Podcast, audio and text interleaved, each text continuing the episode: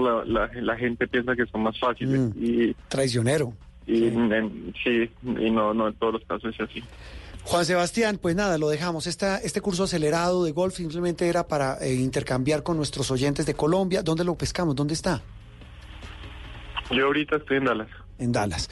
Y, y va para México y el año entrante comenzando el año a Hawái, Dios mediante.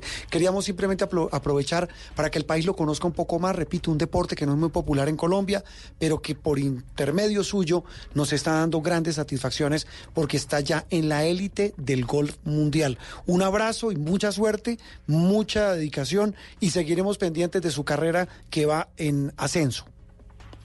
Vale, muchísimas gracias a ustedes por tenerme y con mucho gusto por acá a la orden. Este joven tímido, Juan Sebastián Muñoz, bogotano, mm, no tiene 30 años.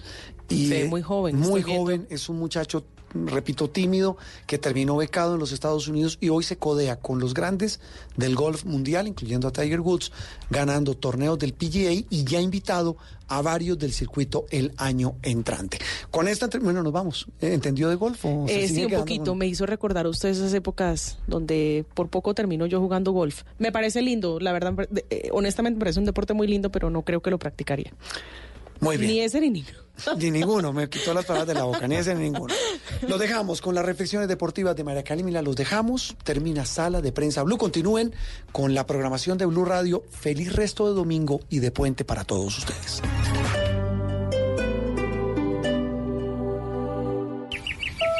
Amor, tengo que hablar contigo.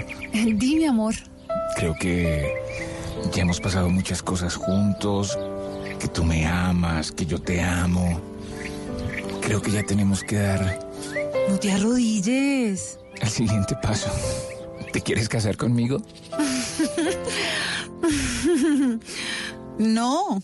¿Por qué no? Dile sí en noviembre. Rescatamos el mes más perdido del año con el fútbol este domingo 10 de noviembre. Junior Tolima, Alianza Cali. Rescatamos el mes más perdido del año con todo el fútbol. Blue Radio, la nueva alternativa. Sí en noviembre. Este domingo en Encuentros Blue, ideas innovadoras del voluntariado en redes y sus temáticas, la ingeniería y la programación al servicio de los intereses sociales y muy buena música para pensar en los cambios en Encuentros Blue, para vivir bien, por Blue Radio y bluradio.com. La nueva alternativa.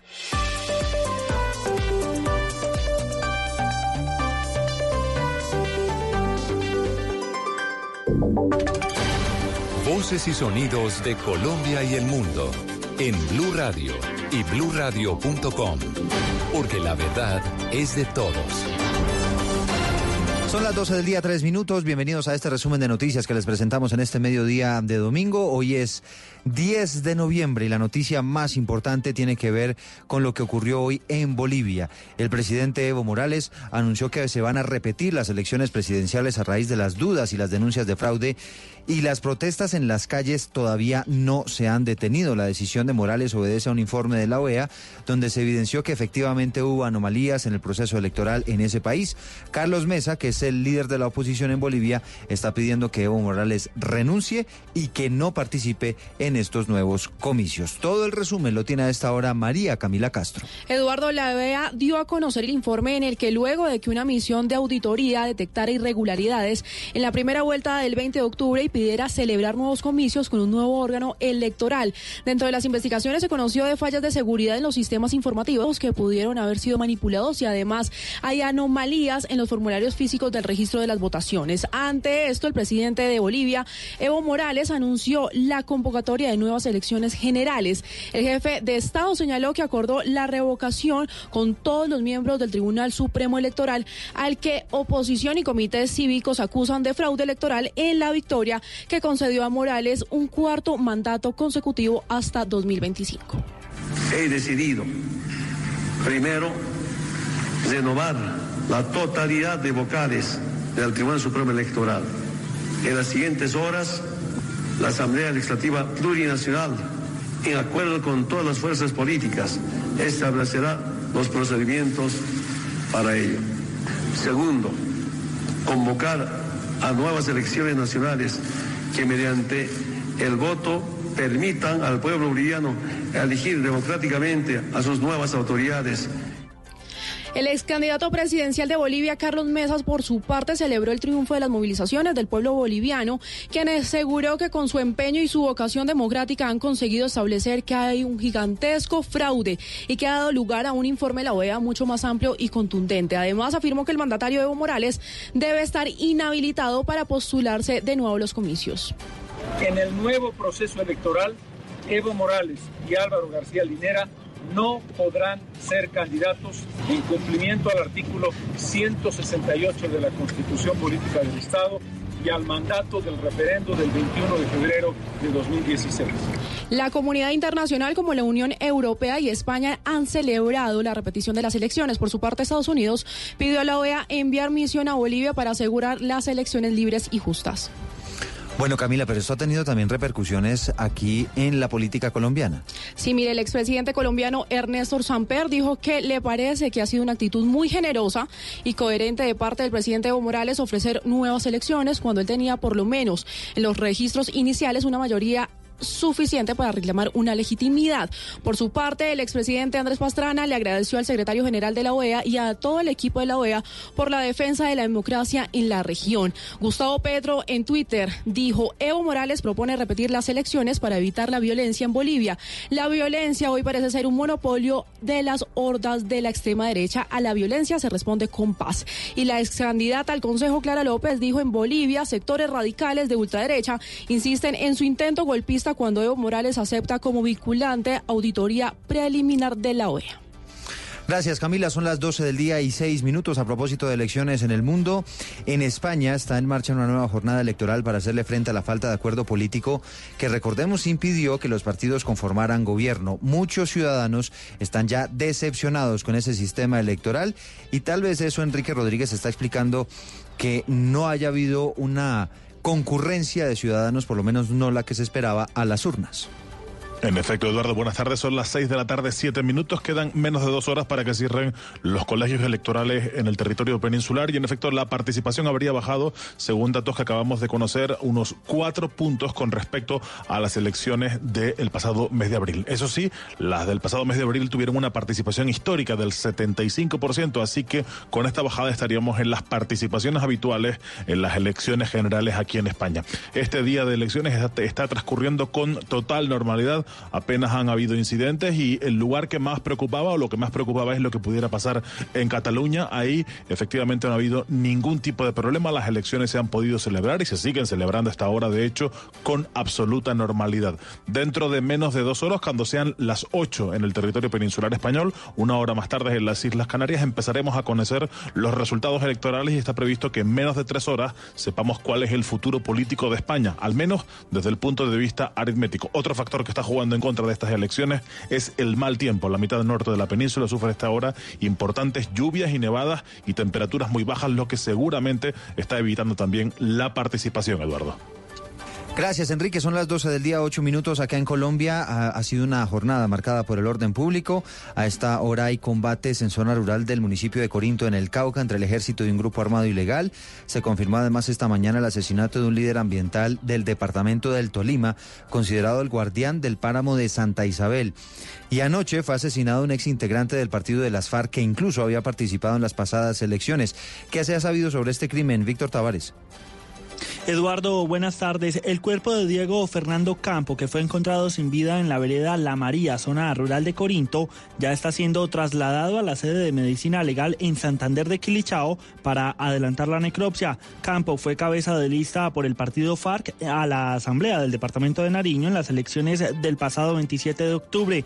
Aunque no alcanzó los votos para llegar a esa corporación, ya empezaba a ser reconocido como líder de esa colectividad en el sur del país. Así es como hacía su campaña. Escuchemos. Hola, soy Diego Campo, pertenezco al partido Fuerza Alternativa del Común. Estoy candidato a la Asamblea Departamental de Nariño, el cual desde esa función queremos darle a conocer a todos los nariñenses y los 64 municipios del departamento, ayudarlos a gestionar, pero no solamente ayudarlos a gestionar, sino también darles a conocer qué la gestión política están haciendo sus gobernantes municipales en el departamento. Lo que han dicho las autoridades es que Campo murió después de recibir cinco impactos de bala y se investigan las causas del hecho que se registró el día anterior en la zona rural de Corinto. Leonardo Rivera es el secretario de gobierno municipal. Pues esta persona, este señor, fue candidato a la asamblea por el partido FARC, a la asamblea del departamento de Nariño. En este momento, pues él ya está siendo trasladado por la SIGIN de la policía a Medicina Legal Santander de Quilichao.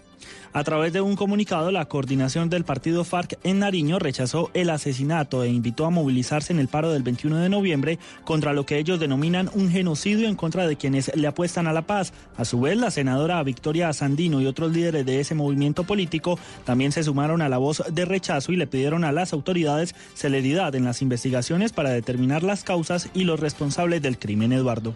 Y súmenle a toda esta situación y a este panorama, Víctor, que uno de los asesores jurídicos de las FARC ante la Justicia Especial de Paz, que es el abogado Diego Martínez, reveló que en las últimas horas por lo menos 20 abogados que tienen procesos ante la JEP en defensa de los excombatientes de las FARC recibieron un panfleto con amenazas por parte de las Águilas Negras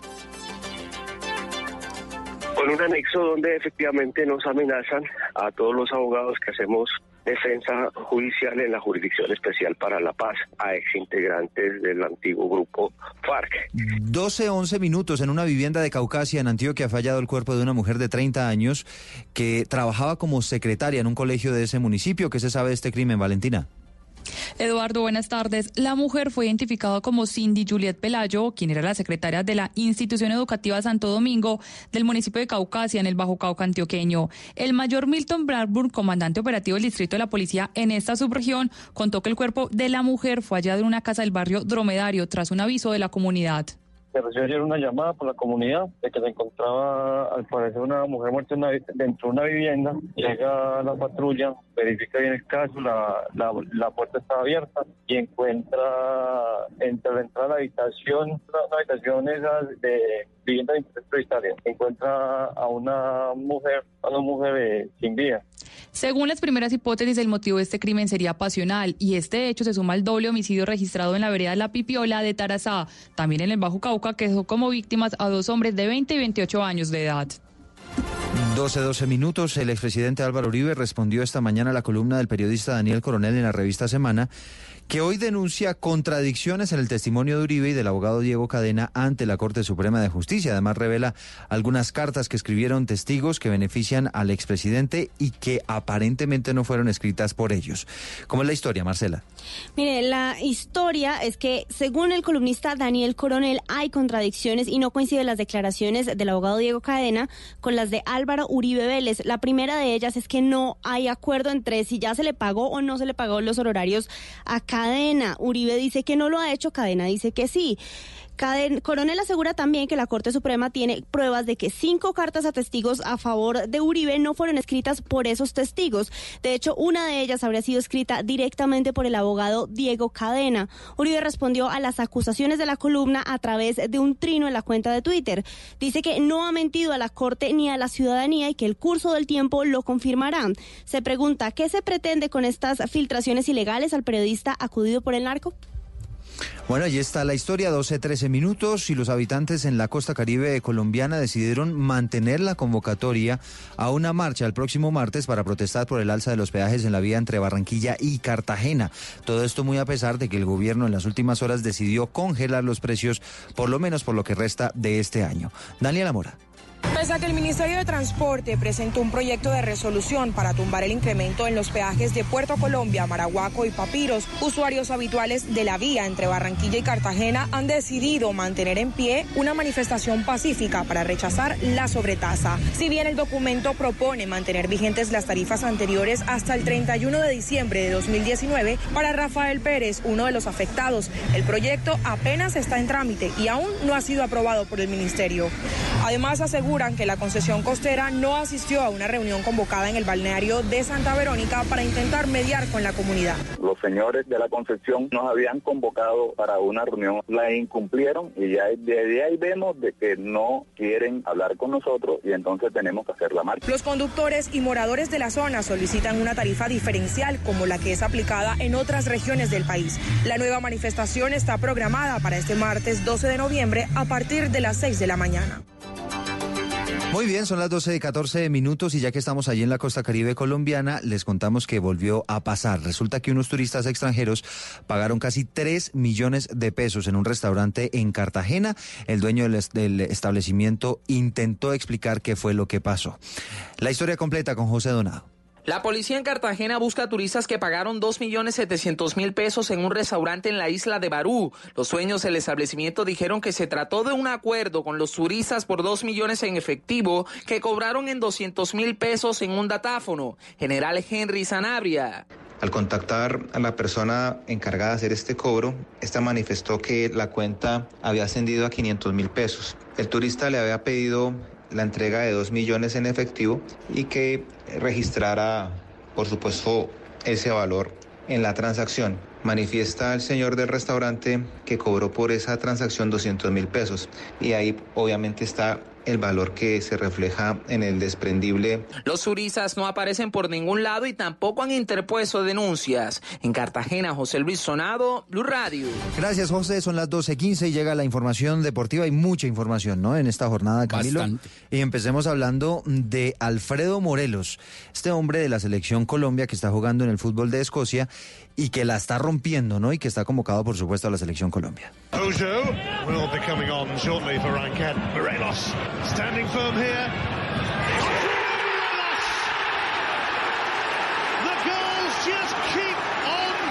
Frente al Livingston como visitante, Alfredo convirtió el segundo gol en el triunfo de su equipo Glasgow Rangers, dos goles por cero y lleva cuatro goles consecutivos en los últimos cuatro partidos.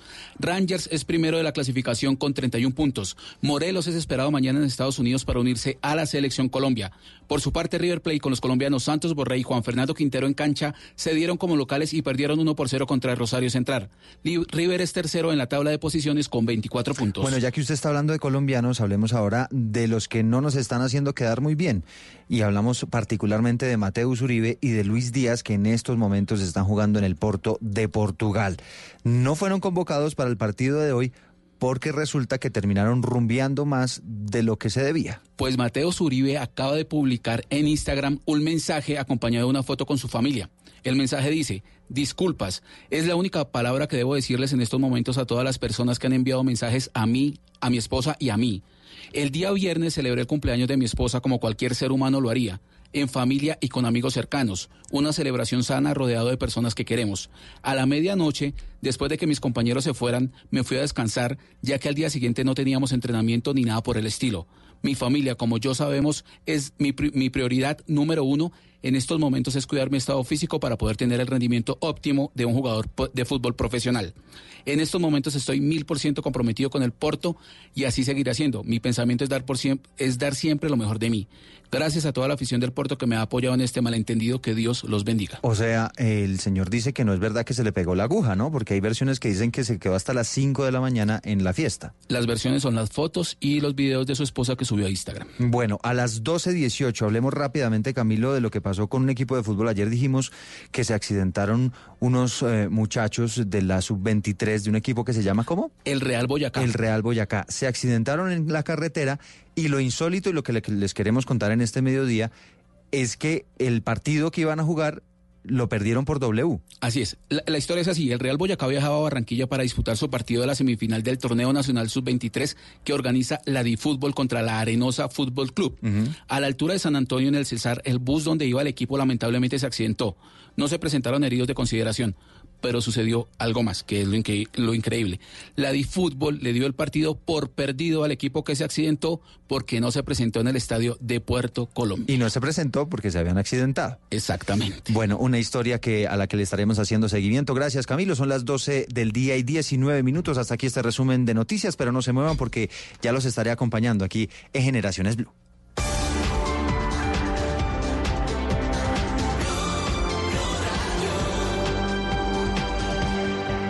Padres con experiencia, Padres nuevos, hijos únicos, con hermanos, abuelos que consienten, nietos que aprenden. Vamos a construir un puente entre generaciones para que las familias crezcan y entre todos podamos cambiar el mundo.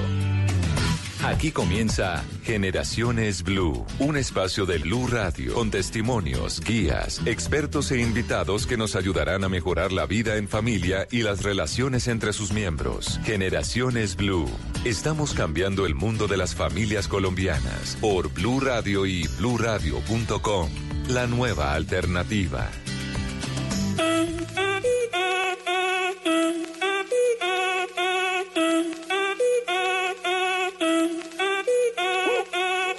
El ritmo te lleva a mover la cabeza, ya empezamos como es. Mi música no discrimina a nadie, así que vamos a romper. Toda mi gente se mueve.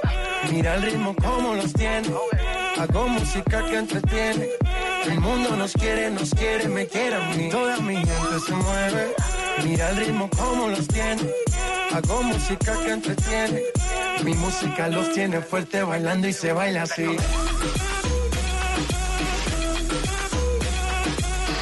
Hola, ¿qué tal? Buenas tardes. Qué placer acompañarlos, Eduardo. Así sí me gusta. ¿Sí o no? Sí, así Suena sí me bien. gusta. Así con esta musiquita sí me gusta.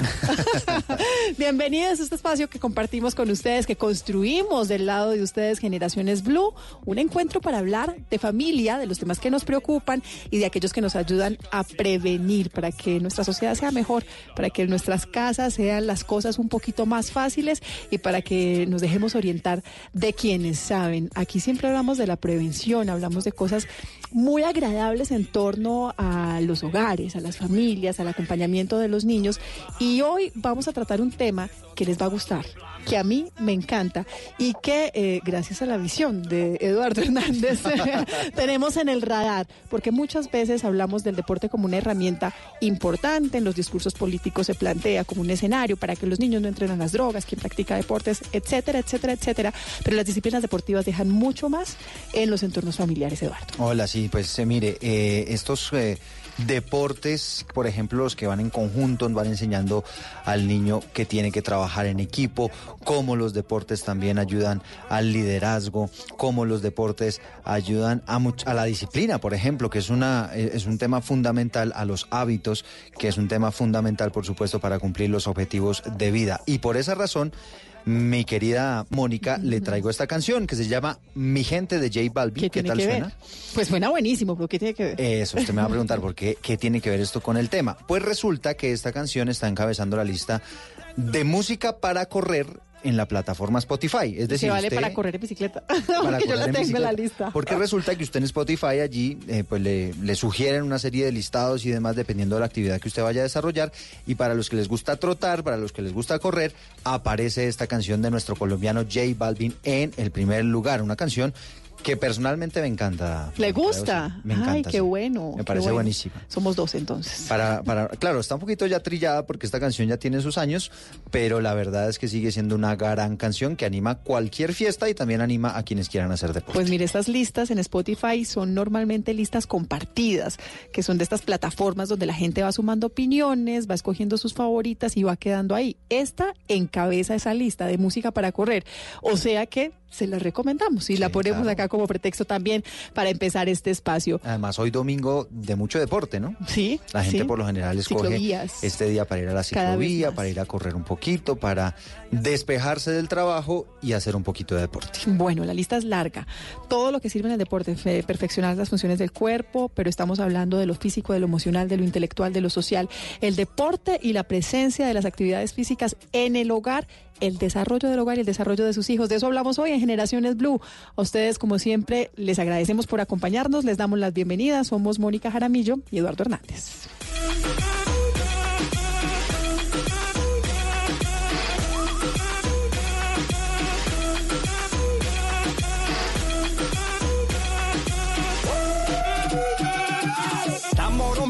La discoteca, la fiesta no para apenas comienza. C'est comme si, c'est comme ça, ma chérie. La la la la la. Francia, Colombia, me gusta. Freeze. J Balvin, Willy William, me gusta. Freeze. Los DJ no mienten, le gusta a mi gente y eso se fue muy bien. No le bajamos, mas nunca paramos, es otro palo y blanco. ¿Y dónde está mi gente? Me fue a la tête. ¿Y dónde está mi gente?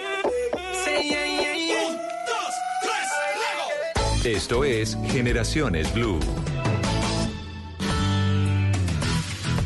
Listos entonces para hablar de un tema que personalmente me gusta, me gusta muchísimo porque el deporte se ha convertido en un espacio importante para mí. Yo lo hablo desde mi perspectiva y en la familia en general también se ha ganado un espacio importante. Eso le quería preguntar, ¿en su casa practican deportes Sí, los dos, los dos. Papá y mamá. Ah, Papá y mamá en mi casa. Y Joaquín, que tiene tres años, ha crecido viéndonos y entonces ya uno ve él en su preocupación de hacer actividades físicas y yo creo que... ¿Le gusta algo? ¿Le, ha notado? Que le... Pues obviamente la bicicleta. Sí. tiene su bicicleta, entonces él también dice que va a ser ciclista. Tiene dos eh, muñequitos de estos de los que mete al agua, que son sus mascotas, que se llaman Egan Bernal y Nairo Quintana. Ah, sí. entonces, más o menos le doy una pista. Respira en ciclismo. más o menos le doy en una mi casa, en particular, se respira fútbol.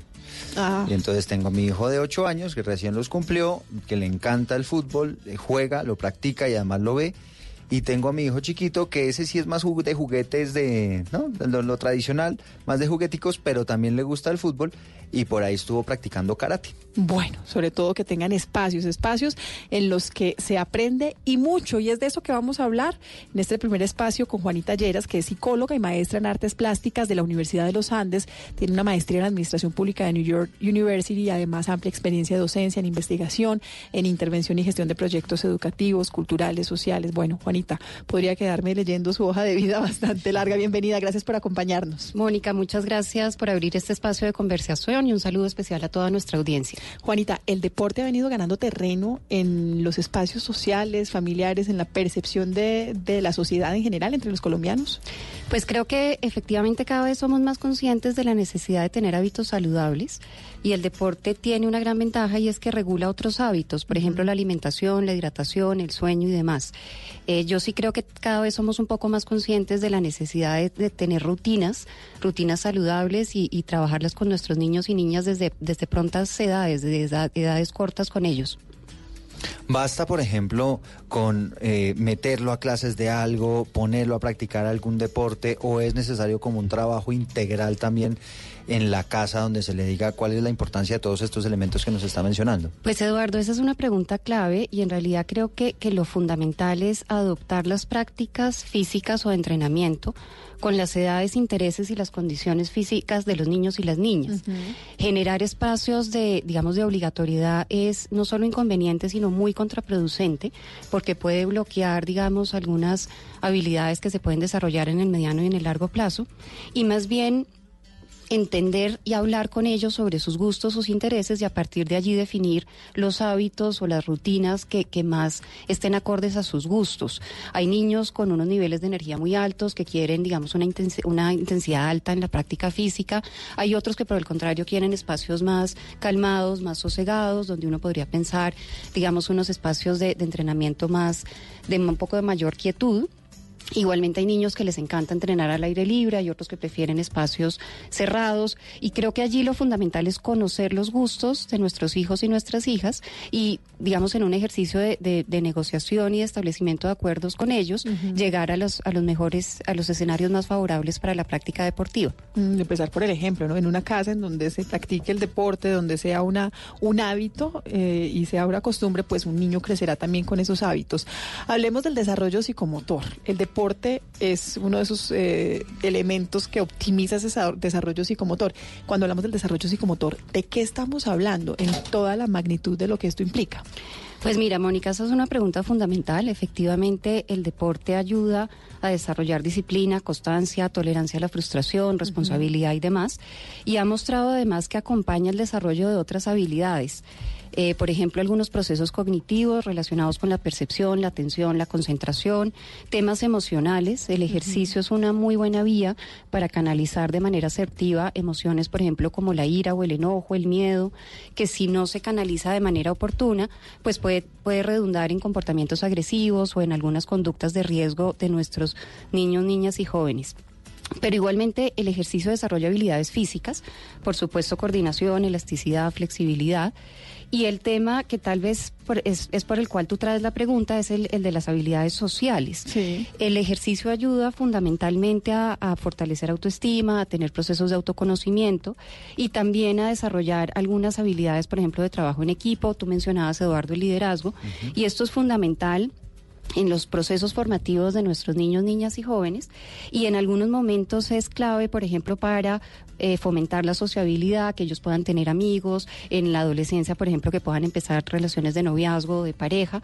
Y la feliz noticia para nuestros padres y madres de familia es que además esto acompaña el rendimiento escolar, entonces redunda en una mejora de las habilidades académicas y escolares en, en nuestros hijos e hijas. Oiga, yo quiero contarle una anécdota. Mire que muchas de las oportunidades que a mí personalmente me han surgido en la vida ha sido gracias a que, por ejemplo, practico un deporte, a mí me encanta el fútbol, y entonces genera eso que usted dice, doctora, como esos espacios sociales donde termina uno conociendo a este, a este personaje, a este otro, que le terminan ayudando a uno en la vida diaria, ¿no? En otros ámbitos, de pronto para conseguir un empleo, para conseguir algo que uno necesita, o de pronto alguna oportunidad, se dan, por ejemplo, en el marco de esos espacios. En lo personal a mí me ha servido muchísimo. Pero es que además sabe que en esos espacios, pues claro, usted conoce gente, los frecuenta, los conoce, pero además va creando vínculos con las personas que comparten el mismo gusto. ¿A qué me refiero? Y vuelvo al tema del ciclismo. En el ciclismo, por ejemplo, usted conoce a alguna persona que hace ciclismo, que practica el deporte, usted ya sabe que hace parte de la comunidad. Esto se convierte como en una logia porque uno tiene los mismos gustos, las mismas eh, preocupaciones, Sí, sí, sí. los mismos intereses y generalmente pues hay una un vínculo adicional con ese tipo de Para personas. ser amigos, para, hacer- para resumir. Como el caso de Pablo Jacobsen. Estábamos preguntando por el apellido. ¿Cómo se pronuncia Pablo?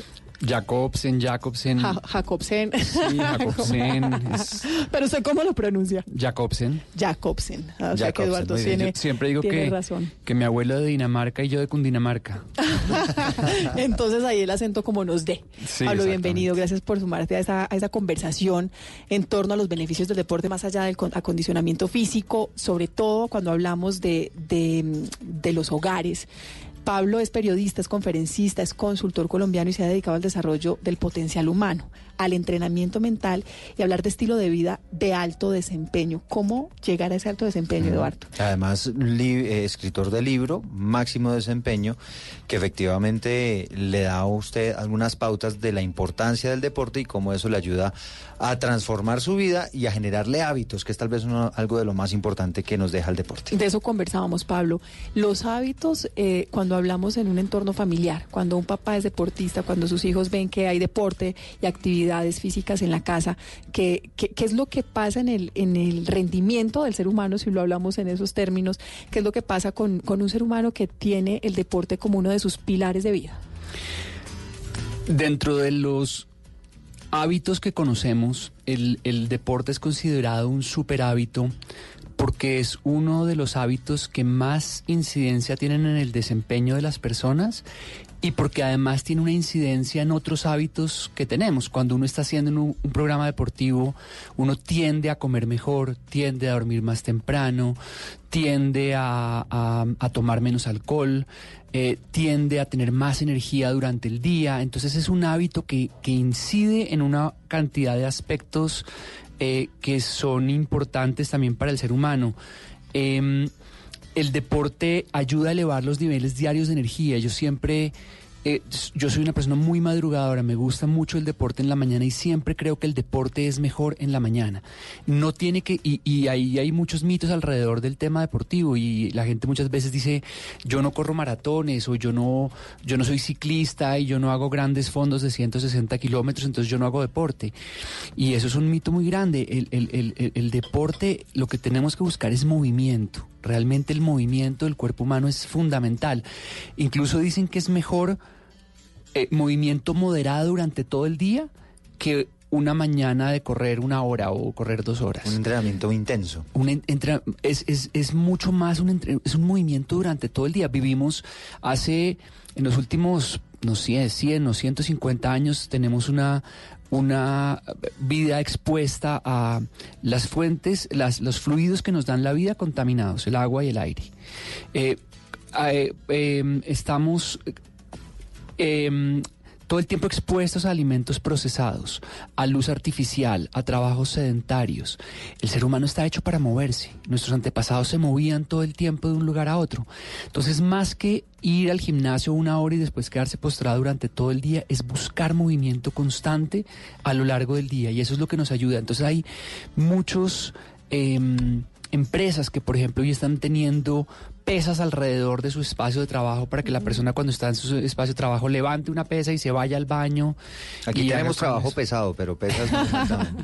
Trabajo pesado, pues esa es, es como, como, como es elegir las escaleras, es, es elegir irse al restaurante que está a tres cuadras para caminar un poco, eh, eh, es per- permanentemente estar pensando en movimiento. Sí, optar por usar la bicicleta. Muchos papás también usan la, el- el- el- el- la bicicleta para llevar a sus hijos al, al colegio, para llevarlos al jardín, para acompañarlos. Y ahí están promoviendo la actividad, sus hábitos saludables y además están acompañando a los hijos, Juanita, que yo creo que eso también es algo bien, valo- bien valioso. Toda la integración, ya lo hablamos socialmente en torno a un deporte, pero también la integración familiar, que Familiar, hay alrededor claro. de un deporte. Sí, Mónica, tú pones un tema que es clave y es que difícilmente uno va a generar hábitos o rutinas que uno mismo no tenga, es decir, uno no desarrolla competencias en otros que uno no haya puesto en práctica. Y esto es fundamental en términos familiares, porque por supuesto los papás y las mamás somos ejemplo de los comportamientos y las actitudes que estamos esperando modificar o, movilizar en nuestros hijos e hijas.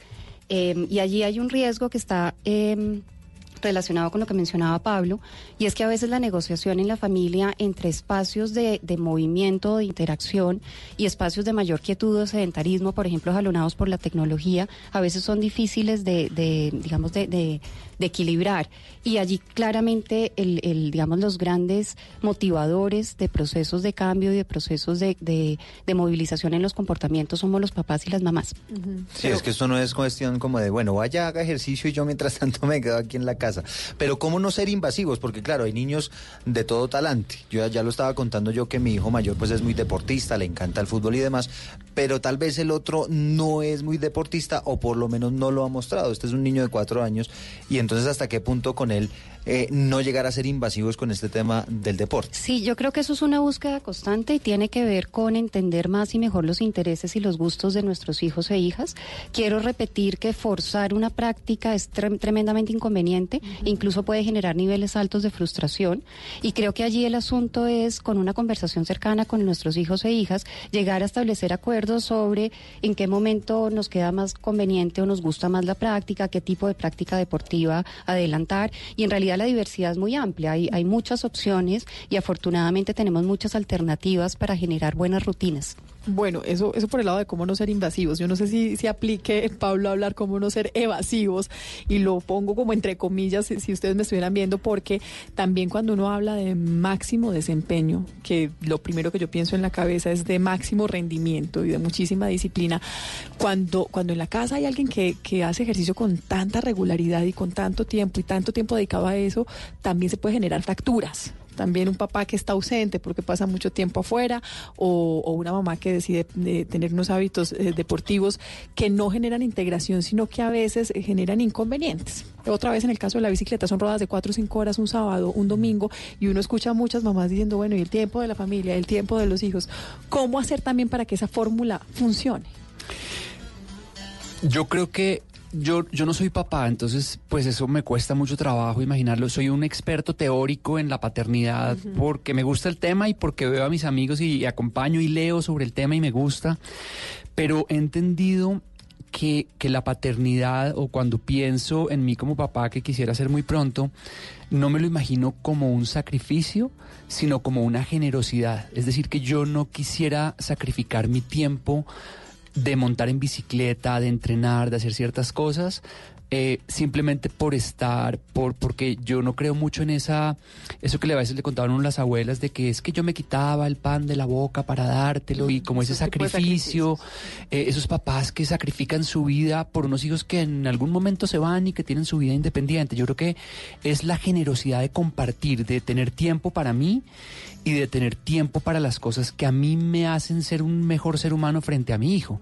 Entonces yo estoy muy de acuerdo con lo que decía Juanita y me, me gusta mucho lo que decías de, de exponer a los niños a muchas cosas. Es decir, porque muchas veces uno dice, lo, lleva al niño a clases de tenis, entonces no le gusta el tenis, a él no le gusta el deporte, entonces ya no hace deporte.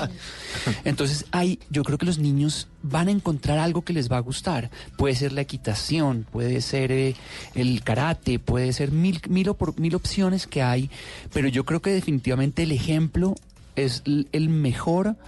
em, es el mejor camino para que un niño sea deportista, es ver a su papá ponerse la ropa deportiva en la mañana y salir a hacer ejercicio, él va a querer imitar eso de alguna manera y invitarlo y acompañarlo y tener el espacio para uno, pero también tener el espacio para acompañarlo a él a, a su práctica de deporte que va a ser yo creo que uno de los mejores regalos que le puede dar un papá a su hijo es, es la disciplina del deporte. Sí, es que, es que en la práctica no es fácil, porque lo que usted dice es absolutamente cierto. Ya en las dinámicas familiares, eh, pues claro, esto conlleva como una serie de, de, de esfuerzos eh, entre de la pareja para cuidar a sus niños, porque ellos también adquieren una serie de compromisos, no solamente deportivos, sino también sociales. Y entonces, claro, tiene usted que empezar a buscar la fórmula de cómo mantengo, digamos, esa disciplina deportiva pero sin descuidar y sin recargar de pronto las tareas del hogar Pero mire que en Pablo, una u otra Pablo otra también dijo una cosa importante, resaltando también lo que dice Juanita, que es la pregunta que les voy a hacer, pero que necesito que me responda, respondan después del corte porque nos quedamos sin tiempo.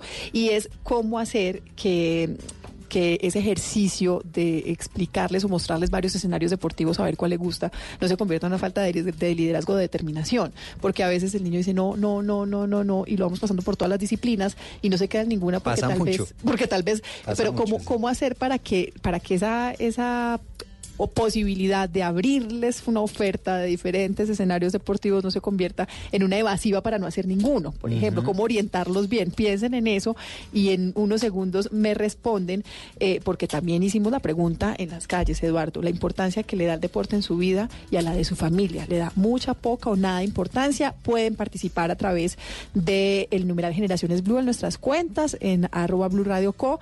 Y, y dejarnos ahí su comentario, las respuestas, si así lo desean. Aquí algunas de esas respuestas.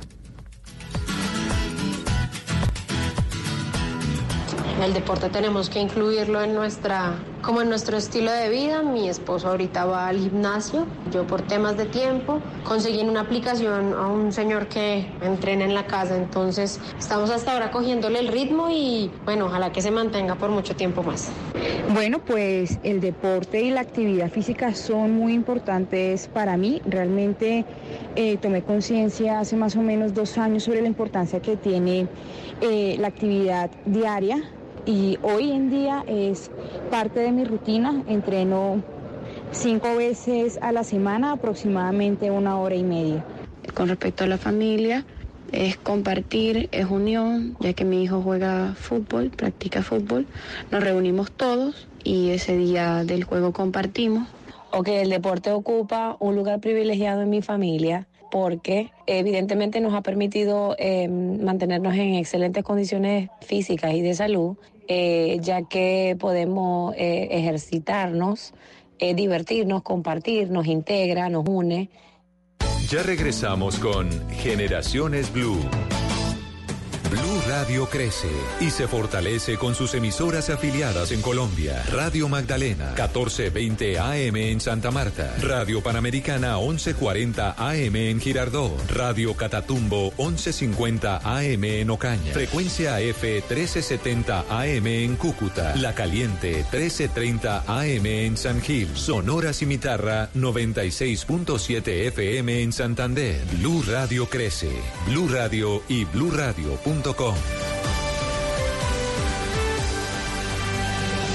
La nueva alternativa.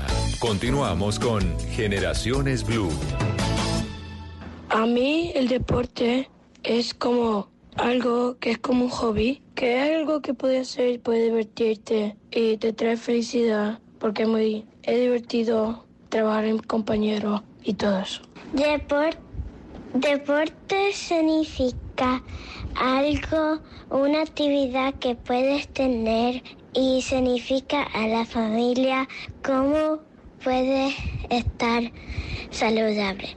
El deporte en mi vida hoy no tiene la misma importancia que tenía cuando estaba más joven. Sin embargo, ese desapego por cuestiones de trabajo, por la rutina, no ha significado que a mi hijo yo le inculqué lo mismo, es decir, he tratado de mejorar ese desapego que yo he sentido para que mi hijo ame el deporte, practique el que le guste y además lo, lo incentivo, lo promuevo en él y busco alternativas para que incluso no solamente eh, sienta esa, mm, ese apego por uno de ellos, que es el fútbol, sino también por otros adicionales que, que también le han llamado la atención. Bueno, ahí estaban varios de los comentarios. ¿Qué tal esa ternura? ah? Que- que- pero ¿qué significa para usted el deporte? Dice familia. Fue una de las palabras que usó. Y saludable, además. Familia, saludable. Lo, ti- lo saludable. tienen claro, lo tienen clarísimo. Es, es, es percepción, Eduardo, yo no sé, yo lo siento así. es- estas nuevas generaciones entienden el deporte como algo normal en sus vidas, como algo natural, que era también algo de lo que nos hablaba Pablo. Es algo natural del ser y no lo ven como algo difícil o, o- o- o que haya que imponerse o como una obligación, sino como algo natural, Exactamente. como la sensación que uno tiene. Oye, usted estaba preguntando antes de la pausa, eh, eh, estaba haciendo una pregunta bien interesante. ¿A usted ya le tocó medirse a eso? De irse de, excursión por todas de las excursión. disciplinas Sí, deportivas. Porque es que estábamos justamente hablando del caso de, de estos niños que entran a, a una clase y están eh, un par de meses, máximo seis meses y después se cambian de disciplina y así van haciendo como un carrusel de disciplinas tratando como de encontrar eh, qué es lo que les gusta y al final terminan mm, o de pronto en alguna disciplina o simplemente no les gusta nada. ¿Qué hacer en esos casos? ¿Cuál es como la recomendación para, para también, digamos que, no permitir que, que ellos se alejen del deporte? Bien, esa, esa es una pregunta dificilísima porque efectivamente es un espacio de, de exploración y en algunos casos hasta que uno no explore no sabe si tiene gusto o no por determinada práctica. Yo creo que la recomendación siempre es establecer acuerdos con los hijos y las hijas y tener conversaciones con ellos previos a la inscripción en, en el curso de karate o en la academia de fútbol y demás. Y yo creo que eso tiene que ver también con movilizar un poco nuestros propios prejuicios como padres y madres de familia. A veces tenemos, por ejemplo, prejuicios asociados al género, que hay unas prácticas deportivas más adecuadas para hombres y otras para mujeres, o a las edades, que a ciertas edades es inconveniente tener ciertas prácticas y demás. Y por supuesto es importante adaptar la práctica al- a, las, digamos, a las, a las edades y al desarrollo físico de nuestros hijos e hijas, pero creo que a veces tiene que ver más con nuestros prejuicios más que con los gustos de ellos. Y Mm. yo invitaría allí a los, a los papás y a las mamás que nos están oyendo a calibrar qué tanto es un deseo que ellos tienen para sus hijos o realmente un interés de una práctica específica de ellos y ellas. Es clave ese interés, pero quería preguntarle eh, a propósito de ese, de ese tema, ¿es bueno como imponer una serie de reglas? Es decir, el niño me dice, mira, yo quiero clases de karate, yo le digo, perfecto, pero mm, te vas a quedar mínimo seis meses para, para inculcarle también la disciplina y no que pique aquí, pique allá, pique allá el otro lado eh, y que al final no termine como, como en nada. Yo no diría imponer, porque creo que toda práctica impositiva genera resistencia y rechazo y allí puede haber, digamos, un inconveniente en términos de, de la práctica y de la generación de la rutina. Creo que llegar a acuerdos, tener conversaciones desprevenidas, espontáneas, en las que los niños y las niñas puedan comentar cómo les fue en la clase, qué les gusta, qué no les gusta, qué tipo de práctica deportiva les gusta más, si, si es mejor, por ejemplo, prácticas más sociales o prácticas más individuales, o como ya mencioné, al aire libre o en espacios cerrados y demás. Y creo que allí es tener como buenas conversaciones espontáneas, genuinas, transparentes con nuestros hijos y nuestras hijas. Y dependerá también de la edad de los niños, porque hay una edad en la que usted le presenta el abanico, hay otra edad en la que le dice, el niño dice quiero estar, a- quiero entrar a esto, bueno vamos a entrar, pero el curso dura tanto tiempo, ya puedes hablar y Le desde exigen un mínimo te tienes más. que quedar. ese Le exigen un poquito más. Cuando hablamos de máximo desempeño, Pablo, ¿podemos hablar de máximo desempeño en los niños? Total, yo creo que yo creo que el, el máximo desempeño es muy personal. El máximo desempeño es expresar lo mejor de nosotros mismos en cada cosa que hacemos. Y ahí hay algo que creo que es muy importante de lo que estaban diciendo y es que siento yo que los hijos no son un legado. Porque hay muchos papás que quieren que eh, yo soy un tenista frustrado, entonces mi hijo tiene que jugar tenis. Y eso es un error forzarlos después a tratar de que cumplan las expectativas que el padre no cumplió o esos padres que están en la línea de la cancha de fútbol como exigiéndole a sus hijos que no se equivoquen y que lo hagan de cierta manera, cuando yo creo que en la etapa de formación el deporte es un juego. El deporte no puede haber una exigencia eh, como Por de resultados, como- sí. porque los papás quieren que su hijo a los 13 años sea como Lance, Am- como Lance Armstrong, estoy dando un ejemplo que nada que ver, que sea como Chris Froome o como Egan Bernal y que queremos que a tal edad se hagan ciertas cosas. Y yo creo que los niños hay que, en, en- en la etapa del crecimiento, es una etapa de, de exploración y de juego, en la que no debe haber una exigencia eh, más allá de una motivación, de un acompañamiento, de un ejemplo, todo el tiempo de mostrarles, porque yo creo que el deporte es más un estilo de vida, no es tanto una actividad como que tú vas y haces, sino es en esta casa los fines de semana. eh, tenemos cada uno sus espacios para ir a hacer deporte y cuando viajamos todos nos vamos a caminar. O sea, como que se sienta que es un estilo de vida en el que no es una actividad solamente de un momento, sino que es como que todo el tiempo estamos buscando movimiento y los hijos van aprendiendo de eso. Y Es que, y cuando sí lo es, y la pregunta se la quiero hacer a Juanita, cuando sí lo es, cuando es un niño con un verdadero talento, súper talento, que lo hablábamos también en otro programa, cuando es con un talento especial para una actividad deportiva, cuando definitivamente es un niño que puede ser profesional en esa actividad deportiva, ¿cómo debe ser ese acompañamiento? Pues, eh, Mónica, esos casos en realidad son excepcionales, digamos, las personas que tienen una vocación definida en, en cualquier área artística, deportiva y demás. Creo que allí es un diálogo con los colegios para encontrar esa vocación y ese talento excepcional y, por supuesto, en el momento en el que haya evidencia o, digamos, algunas alertas frente a que esto está ocurriendo, tomar acciones prontas para tener, digamos, una práctica constante de la disciplina específica que sea.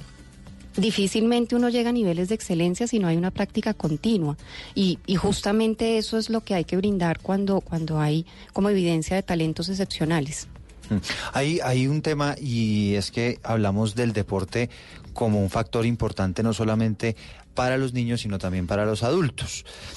Nos decía nuestro colega Javier Hernández Bonet en una charla muy interesante que tiene él a propósito del deporte, que ya hay algunos líderes empresariales que antes de mirar usted qué trabajó, dónde estudió, cuál es su experiencia, revisan qué deporte practica. ¿No? Porque dependiendo de eso, ellos de ahí sa- salen, digamos, conclusiones en torno a qué tan bueno es usted trabajando en equipo, qué tan bueno es usted en materia de liderazgo. Y el, y, y el deporte, digamos, como que, como uno de los factores que da este tipo de, de- de cualidades que hoy en día son tan necesarias para los trabajadores. ¿Usted cómo lo analiza, Pablo, en este contexto, digamos, de laboral actual? Yo creo que el deporte tiene un, un elemento muy importante y es la capacidad de sacarnos de la zona cómoda. Yo creo que las personas todo el tiempo estamos buscando, nuestro cerebro está diseñado para protegernos y para mantenernos cómodos.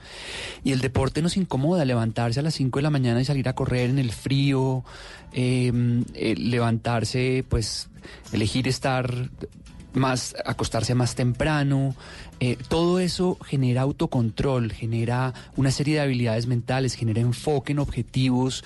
Cuando una persona decide correr una media maratón, se está enfocando y está tomando una cantidad de decisiones alrededor de eso.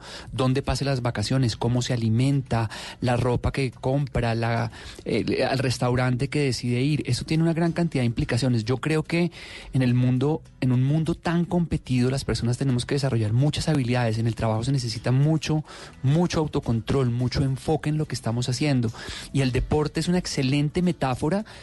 En muchos casos, para mí es una metáfora a veces no tan apropiada de pensar que existe una meta en la que terminamos y ahí se acaba. Para mí es un juego a largo plazo, es un juego que no, como infinito, eh, eh, en el cual tenemos que irnos retando permanentemente de acuerdo a nuestras, a nuestra edad, a nuestras habilidades. Pero cuando nosotros nos salimos de la zona cómoda y decidimos ser mejores y entrenar para ser mejores, yo siempre veo a veces gente en el gimnasio que está corriendo siempre a la misma velocidad. Y uno lo ve todos los días y siempre va ahí a 7 kilómetros cómodo. Hay que salirnos de la zona cómoda, hay que subir tres veces las pulsaciones y, y incomodarnos un poco, porque es la única manera. El, el- el rendimiento humano es un péndulo que se mueve de máxima exigencia a máxima recuperación. Si yo me mantengo en la zona cómoda del centro, no, no hay exigencia. Y si no hay exigencia, no hay crecimiento. Entonces, exigencia más recuperación es igual a crecimiento. Y esa es una. Y los, a los deportistas muchas veces también nos cuesta trabajo descansar, dormir ocho horas. eh, Tener tiempos de recuperación, la alimentación es parte de la recuperación, la alimentación es fundamental en cualquier programa deportivo. A los niños enseñarles también cómo la alimentación tiene un rol fundamental en la energía diaria. Uno no, uno, uno tiene que enseñarles cómo se deben alimentar para las exigencias del día. Entonces yo creo que son, son todos son elementos, es, como digo, es un estilo de vida. Y el deporte es, es enseñarles una gran cantidad de cosas, no solamente la práctica deportiva, es cómo alimentarte. A mí nunca me tocó de niño eh, una alimentación eh, ni, ni un entrenamiento mental, porque el entrenamiento mental es fundamental. A los niños muchas veces les enseñan cómo ganar, pero no, no cómo levantarse de las caídas. Y los niños muchas veces no saben cuando se equivocan o cuando pierden un partido, la frustración, no tienen un acompañamiento para que el niño entienda las oportunidades que tiene a partir de ese aprendizaje que está teniendo en ese momento. Sí, de, de hecho eso, eso que mencionas, Pablo, en términos formativos es fundamental. Digamos que el, que el deporte, por supuesto, genera momentos de satisfacción y de sensación de logro, pero también hay momentos de pereza, cansancio, y de molestia frustración. y de frustración. Y sobrellevar estos, estos eh, momentos es parte de lo que en términos del aprendizaje es muy importante. Y tal vez hay otro tema relacionado allí que, es, que sería importante mencionar y es que también el, el, el, ejercicio permite una oxigenación de los órganos y de los músculos, es decir, por medio de la actividad física liberamos toxinas y de alguna forma desintoxicamos los órganos y los músculos, entre esos por supuesto el cerebro, y esto en términos del aprendizaje es de un potencial altísimo. Usted, Pablo, que ha estudiado el alto rendimiento, que ha estudiado el máximo desempeño a deportistas, en general, ¿podría decir que una persona que hace deporte, que practica deporte, es distinta? Sí, yo creo que, yo creo que una persona que, que, ha, que ha adquirido el hábito del deporte es una persona que tiene, por ejemplo, eso se ve reflejado en el estado de ánimo durante el día, se ve reflejado en sus niveles de energía, se ve reflejado muchas veces también en la humildad, porque el deporte enseña humildad. Hay días que uno en la bicicleta siente que está súper fuerte y le va a ganar a todo el mundo y de repente pasa alguien y lo, aterriza a uno para mostrarle que tenemos que tener que tenemos que tener humildad y que hay días que, que a veces se gana y a veces se pierde. Yo creo que hay, hay tantas metáforas y tantos aprendizajes alrededor del deporte que, que es, yo, yo, creo que siempre he pensado que, que inscribirse en un deporte o inscribirse en un gimnasio debería ser como para toda la vida. No, es que uno no pueda cambiar de deporte, es muy útil cambiar de deporte y probar diferentes cosas y, y, encontrar qué es lo que realmente a uno le mueve el alma, porque hay tantas opciones de deportes acuáticos que son geniales, deportes de equipos, deportes individuales, deportes subir la montaña, eh, para los corredores hay una cantidad de opciones, correr, ir a correr a la montaña, correr en calle, eh, en fin, hay uno, yo creo que uno tiene que explorar y encontrar algo porque en la medida en que uno haga deporte va a ser un ser humano distinto y va a tener un rendimiento a lo largo del día completamente diferente. ¿Recomendaciones deportes que en los cuales uno tenga que competir o no necesariamente? Yo creo que la competencia finalmente es más con uno mismo. Cuando nosotros, yo creo que a Mónica le ha pasado lo mismo, a veces uno sube a patios a las 6 de la mañana o 5 de la mañana y llegar arriba es como el vencerse a uno mismo, es como uno decir, pude lograr algo en la que, aunque no lo haya hecho decenas de veces, siempre es difícil y siempre es retador y siempre duelen las piernas. Y cuando uno llega allá arriba uno dice, como que lo logré, uno es como, eh, eh, como tender la cama, que es que uno ya logró algo en el día, al final de, al final de, de, de, de un entrenamiento deportivo uno dice, logré algo que era difícil y, y, y yo puedo, y, y ese es un tema muy importante en la confianza. Y, y Juanito, tú nos puedes hablar un poquito más de eso, pero la confianza viene mucho de los pensamientos que tenemos, crean la confianza y nuestra capacidad de decir yo soy capaz de hacer cosas difíciles, así no sea en el trabajo, pero cuando yo digo yo soy capaz de hacer cosas difíciles en el deporte, en mi mente subconsciente yo digo yo puedo con cosas que son difíciles. O sea, si en el trabajo, subir a patios, esta tarea que me asignaron con seguridad la hago. Exactamente, eso se, tra se traslapa, como que la vida no es, no, no hay esos límites entre el deporte y la vida diaria. Entonces cuando yo digo yo puedo lograr cosas difíciles, subir a Monserrate a las 5 de la mañana o a Palmas en Medellín o, en o la remontar ciudad un partido de fútbol. O remontar un partido de fútbol. Son las analogías que y las metáforas que muchas veces nos, nos inspiran y el deporte es super, ver, ver, ahorita a Eliud Kipchoge romper el récord, la barrera de las dos horas eh, en una maratón para los seres humanos eso se creía impensable. Él lo intentó y falló la primera vez. Cuando en 1954 Roger Bannister logra romper el récord de la milla en menos de cuatro minutos, los expertos en ese momento creían que eso era imposible físicamente, que el corazón se le iba a salir. Y después de que él lo logra, hoy en día atletas universitarios hacen una milla en menos de cuatro minutos. Entonces el potencial humano es una cosa que está en permanente desarrollo y los seres humanos tenemos, yo creo que lo único que estamos obligados es a explorar nuestro potencial permanentemente. Es hasta dónde puedo llegar, cómo puedo mejorar y no en la competencia con los demás. Yo creo que siempre la competencia, la competencia con los demás nos ayuda a medirnos.